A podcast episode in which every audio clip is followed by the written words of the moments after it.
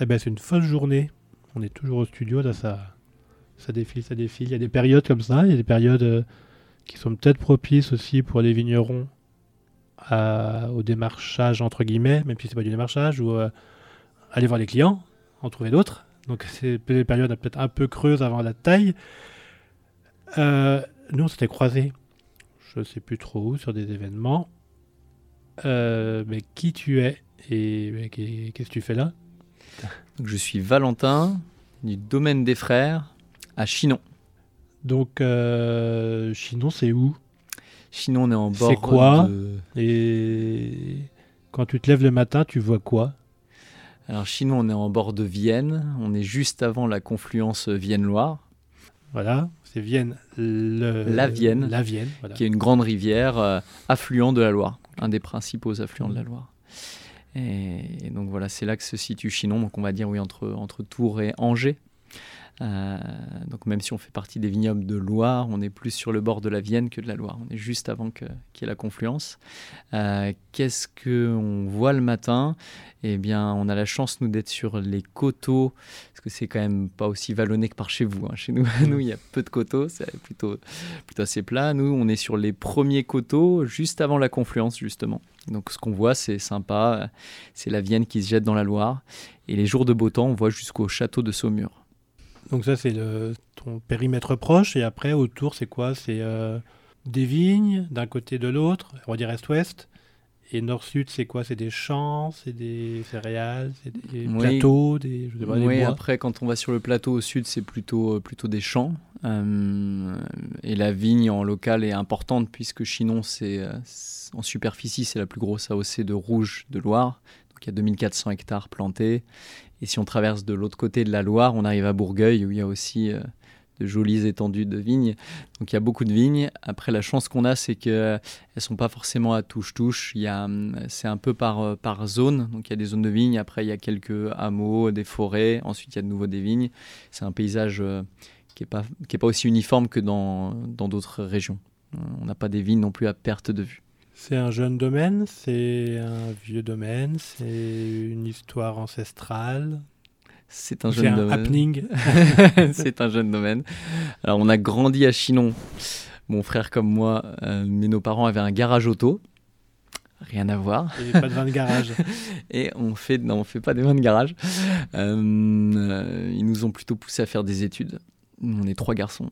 Euh, ce qu'on a fait, euh, pour tous les trois, ça n'a pas duré très longtemps le fait de rester derrière le bureau. Je pense que c'était pas notre place. Euh, et puis voilà, Henri, euh, comme moi, on a, on a choisi d'aller travailler dehors. Chez nous, un travail en extérieur, c'est plutôt les vignes. Et, et puis voilà, pour ma part, j'ai eu la chance que ma femme accepte d'être aventurière, euh, je sais pas comment on dit, folle ou amoureuse, euh, et qu'on déménage une fois par an pour, euh, pour faire des années d'ouvrier chez des vignerons qui travaillaient des petites surfaces, qui bossaient bien, et d'apprendre de cette manière un peu plus jusque le diplôme avant de, avant de m'installer. Une phrase par expérience que tu as vécue dans cette, cette expérience par an, là, dans chaque domaine. bah là, c'était, je sais pas quoi, la, la vigne, la plante, le, le temps long, le temps court, la vinifle. Eh bien, Est-ce que c'était des domaines marquants? Est-ce que des domaines. euh, Oui, euh, alors la première année, donc c'était mon année, euh, mon année de BTS, euh, j'étais toute l'année en stage chez Yvon et Jules Métra dans le Beaujolais, à Fleury. Euh, je dirais ce qui m'avait le plus marqué euh, là-bas, je ne sais pas si j'arriverai à sortir une phrase comme ça, mais par contre que, euh, que le métier était, euh, était plus qu'un métier, c'était une manière de vivre. Et vu que moi, c'est ce que je cherchais dans le fait de changer d'orientation, ça m'a marqué profondément que c'est au-delà d'un boulot et que c'est une, une manière de voir les choses. C'est-à-dire que qu'on cherche le vivant, en fait. Et je parle pas juste de boire un coup avec les copains et tout, même si ça en fait pleinement partie, mais on cherche le vivant jusqu'au sol, jusqu'à la plante, jusqu'à l'endroit euh, dans lequel on vit, jusqu'à l'écosystème. Et nous, ça nous, ça nous faisait écho avec ma femme aussi sur le fait de redéfinir un projet familial et professionnel. Je dirais un peu ça pour cette expérience. Euh, la deuxième, j'étais plus vers, euh, vers Vouvray, Amboise, tout ça. cette année-là, j'avais pas mal bossé au cheval chez un gars qui a un peu de vigne et qui fait de la prestation, qui s'appelle Philippe Chigard, domaine de la Table Rouge. Et, et là-bas, je dirais que c'était. pareil, je ne sais pas si je trouverais une phrase pour, pour définir ce qui m'a transmis, mais mais peut-être par contre le fait de travailler avec l'animal, bah, il y a une, une lenteur entre guillemets imposée qui m'a appris à observer, à prendre le temps. Et, euh, d'ailleurs l'année prochaine, je vais, euh, je vais pouvoir de nouveau euh, chez moi retravailler au cheval, ce que j'avais pas encore pu faire pour l'instant parce qu'on n'avait pas le temps. Et ça, j'ai beaucoup aimé. Et de, et pouvoir Là, quand on gratte avec le cheval, il y a tout. Y a, bien sûr, il y a les sensations puisqu'on a la charrue manuelle, mais il y a même l'odeur du sol. Il y a le fait que la charrue soit devant soi, donc on l'observe des yeux, là où un tracteur elle est derrière nous. Euh, enfin, c'est des sensations différentes et que j'ai apprécié, que je suis content de, vivre de nouveau. Voilà, je dirais ça. Et après les deux années pendant lesquelles on cherchait des jolis terroirs pour s'installer, je travaillais chez Bernard et Mathieu Baudry, euh, qui sont à Cravant, sur, euh, on va dire, de l'autre côté de Chinon par rapport à là où on est installé nous. Et euh, peut-être ce que je retiendrai là-bas, c'est avec Bernard les dégustations. C'est quelqu'un qui connaît très bien les, les, euh, le, travail sur les fûts, qui fait ça depuis des années, qui goûte plein, plein, plein, plein de fûts et qui sait les, les classer, classifier. Je sais pas lequel serait le plus juste, mais chez, lui, j'ai appris ça, que si on a des vieux bois et si on sait si on sait les entretenir et les goûter, euh, ça peut euh, aider à exprimer les cabernets dans la largeur, ce qui est intéressant pour, euh, pour le travail de cépage sur, sur nos jolis coteaux de tuffeau. C'est quoi le tuffeau? Le tuffeau, c'est notre roche-mère là-bas. Donc c'est une sorte de craie. Il y a, selon où on est dans, le, dans les strates, il y a des tuffeaux jaunes et des tuffeaux blancs. Euh, certainement, euh, beaucoup d'entre vous connaissent euh, les châteaux de la Loire, les châteaux tout blancs. Et ben, c'est cette roche-là. Alors, ça fait que chez nous, la, la pierre a été, vu qu'elle est facile à, à, tailler, contrairement à des granites ou d'autres pierres, elle a été beaucoup utilisée pour les ponts, les châteaux, les maisons.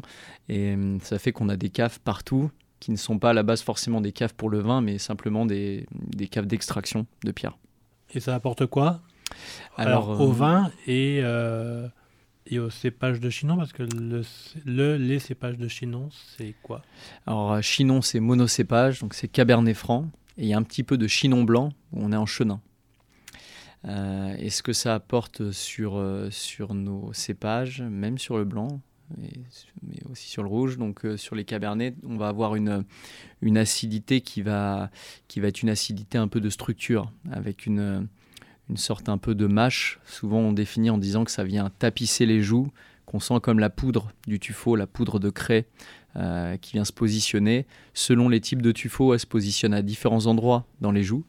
Et, euh, que ça donne des vins qui, euh, qui lorsqu'on est patient, qu'on leur laisse des années de cave, 10, 15, 20 ans, on peut retrouver des vins qui ont un, volume important en bouche sans pour autant jouer sur la puissance du fait de cette, cette mâche.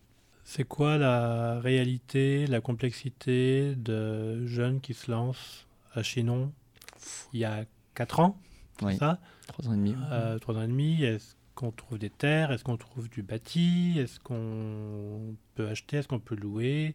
Après, entre ce que vous avez fait et le champ des possibles, c'est quoi le, le je sais pas comment on dit. Oui, Chinonais. Euh, alors déjà, on est dans la région de la Loire où le foncier est encore accessible.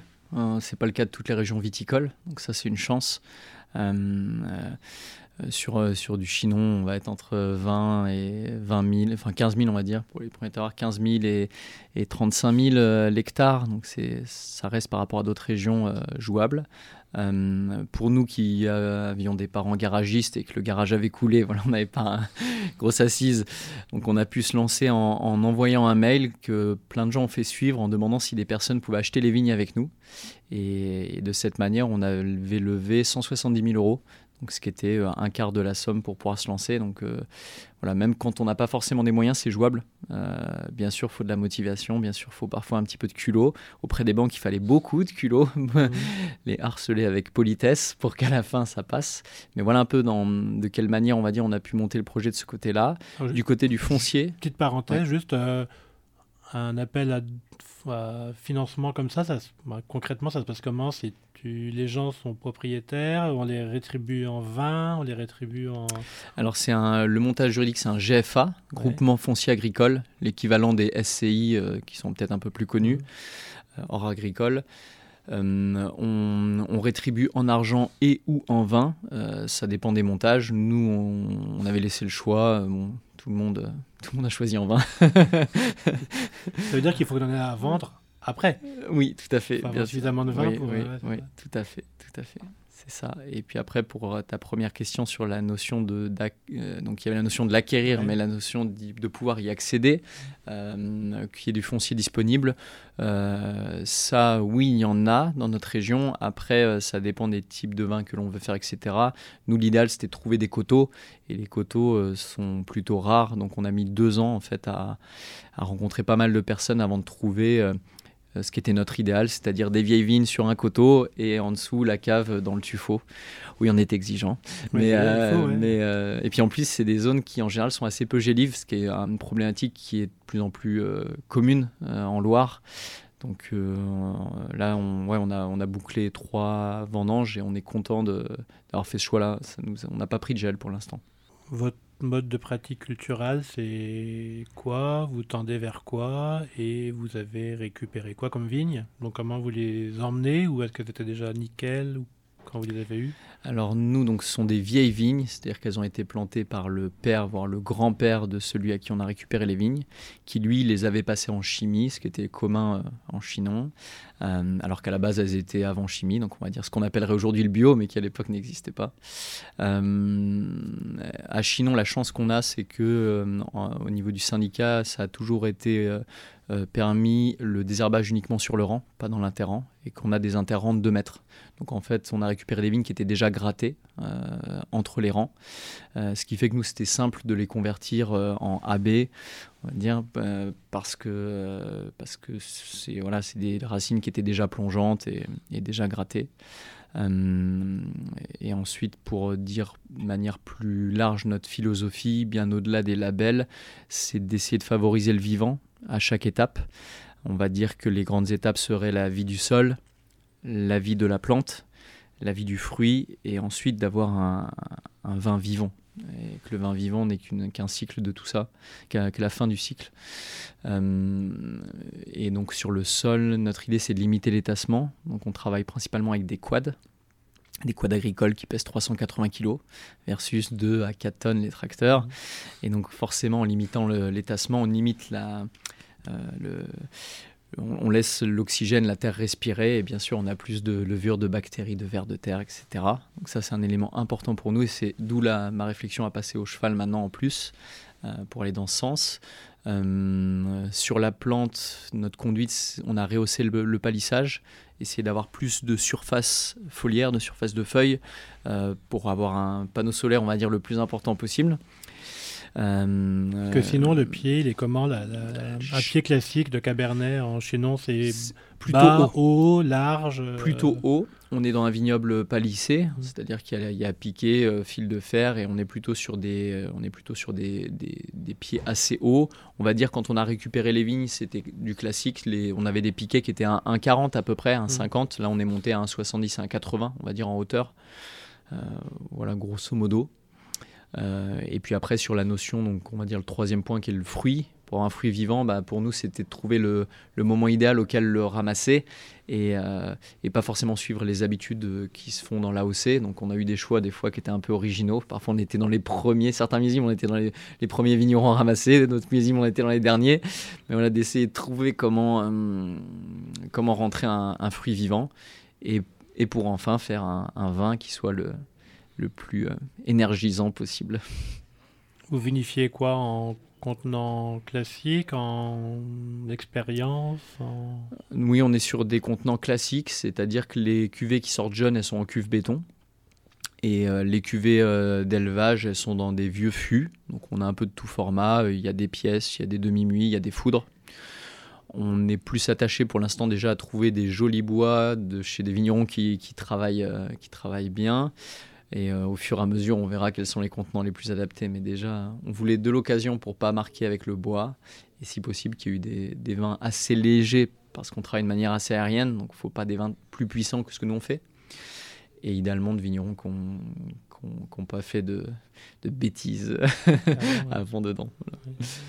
Si je te dis euh, agriculture biologique, si je te dis agroforesterie, si je te dis biodynamie, si je te dis vin nature, vin méthode nature, ton, bah, votre positionnement par rapport à ces quatre euh, schéma, c'est euh, acté, en formation, euh, surtout jamais ou, euh mm, bah À la base, je suis pas forcément très fan des labels. voilà, ce qui m'attache plus, c'est ce que j'ai dit tout à l'heure, c'est favoriser le vivant à chaque étape. C'est plus ça mon, ce qui serait mon cahier des charges personnel. par contre, c'est important de donner un peu de visibilité aux, consommateurs de vin. Donc, on est labellisé en AB, ça c'est fait. Euh, dans nos méthodes, certains nous classent en biodynamie. Euh, je ne pense pas qu'un jour je demanderai à, être certifié de ce type. Du fait de nos, interventions, euh, enfin nos faibles interventions en cave, puisque tous nos vins ont entre 0 et 1 gramme par hecto maximum d'intervention, donc on est souvent classé en nature. Mais pareil, je pense pas que je demanderai une certification de ce côté-là. Donc on va dire que parfois chez les caves, on a, le panel des certifications qui nous, sont, euh, qui nous sont, qui sont étiquetées sur nous, mais dans les faits, non, dans les faits, on a uniquement le label AB. Euh, voilà. Après, voilà, c'est plus dans le sens où c'était Yvon, euh, la première année, qui me disait ça, qui me disait que c'était peut-être plus celui qui pollue qui doit payer que celui qui fait bien.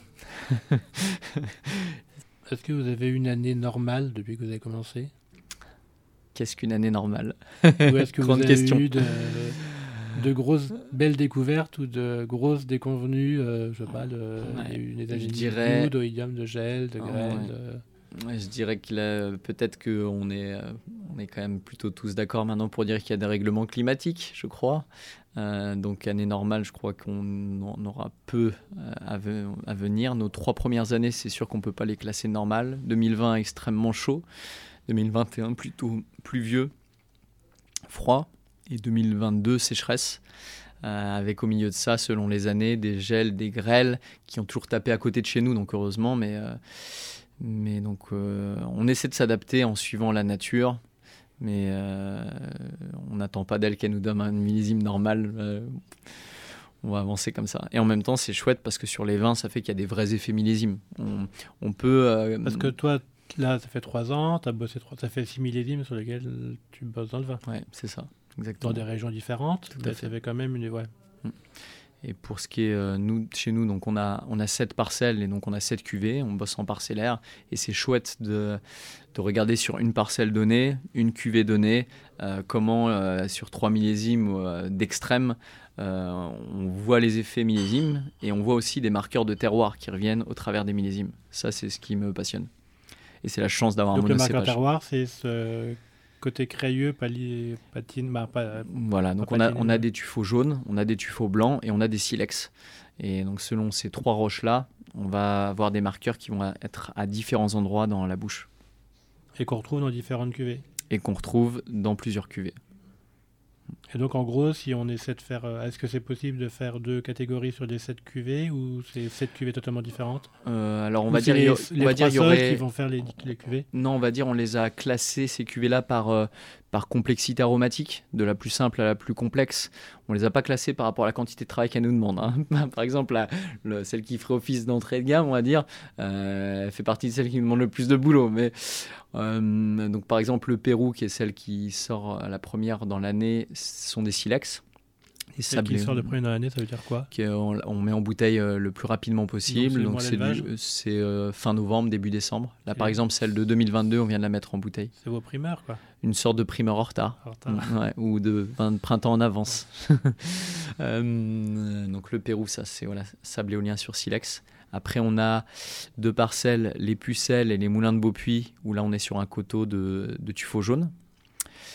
Ensuite sortent les puits, qui a des argiles sur silex, de nouveau. Euh, et, ensuite, on a deux rouges, Roche-Bobro, qui est sur tuffeau blanc, les Picasses, qui est un lieu dit assez connu à Chinon, qui est sur tuffeau jaune, et un petit bout de Chenin, une petite parcelle le blanc, qui est sur tuffeau jaune aussi. On va dire que ces deux, on, essaie, euh, pour, pour, que ce soit simple à retenir pour les gens, on a un peu deux familles de cuvées. Euh, les trois premières que j'ai citées qui sortent dans l'année. Le Pérou, les Pucelles, les Moulins de Beaupuy, ça c'est 80% de notre domaine, c'est les trois grosses parcelles. Et les quatre dernières, c'est plutôt des micro-cuvées qui, qui sortent après des longs élevages et du fait de leur, euh, du, faible volume que ça nous oblige à bloquer, on peut se permettre d'attendre tant que c'est pas prêt, ça sort pas quoi. Donc ça peut être des 24, 36, 48 mois. On s'amuse un peu. Ça ressemble à quoi un grain de cabernet? Alors, et une feuille, est-ce que c'est identifiable est-ce que c'est... Alors, le, je suis pas très bon euh, à ce jeu-là sur l'ampélographie, la reconnaissance des cépages euh, par les feuilles. On va dire qu'au niveau de la grappe, c'est une grappe assez lâche. Il y a des cépages qui donnent des grappes plus, plus serrées où tous les toutes les baies sont très serrées, comme le chenin par exemple. Le cabernet, c'est quand même plutôt lâche. Nous, en plus, au, domaine, on a les deux tiers des vignes qui sont en sélection massale. Donc, c'est-à-dire que c'est l'inverse des clones. C'était avant qu'on introduise des clones. Les, les vignerons, enfin à l'époque, c'était même des paysans qui faisaient un peu de tout, faisaient eux-mêmes leur greffe. Donc, il y avait plein, plein d'individus différents. On n'avait pas les clones à l'époque. Et donc là, on a encore plus des grappes très lâches sur ces parcelles-là. Euh, ouais, c'est peut-être avec ça que c'est peut-être la caractéristique la plus évidente que je pourrais donner.